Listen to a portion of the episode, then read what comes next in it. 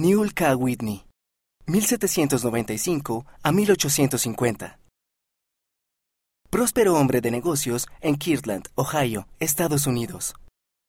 Se convirtió en el segundo obispo de la iglesia en 1831. Como obispo de la iglesia, Newell tenía la tarea de ayudar a los pobres y a los necesitados. José Smith le dio una bendición en 1835 en la que se le pidió que fuera generoso con ellos.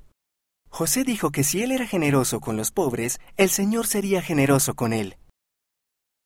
Newell sirvió como obispo hasta que murió en 1850.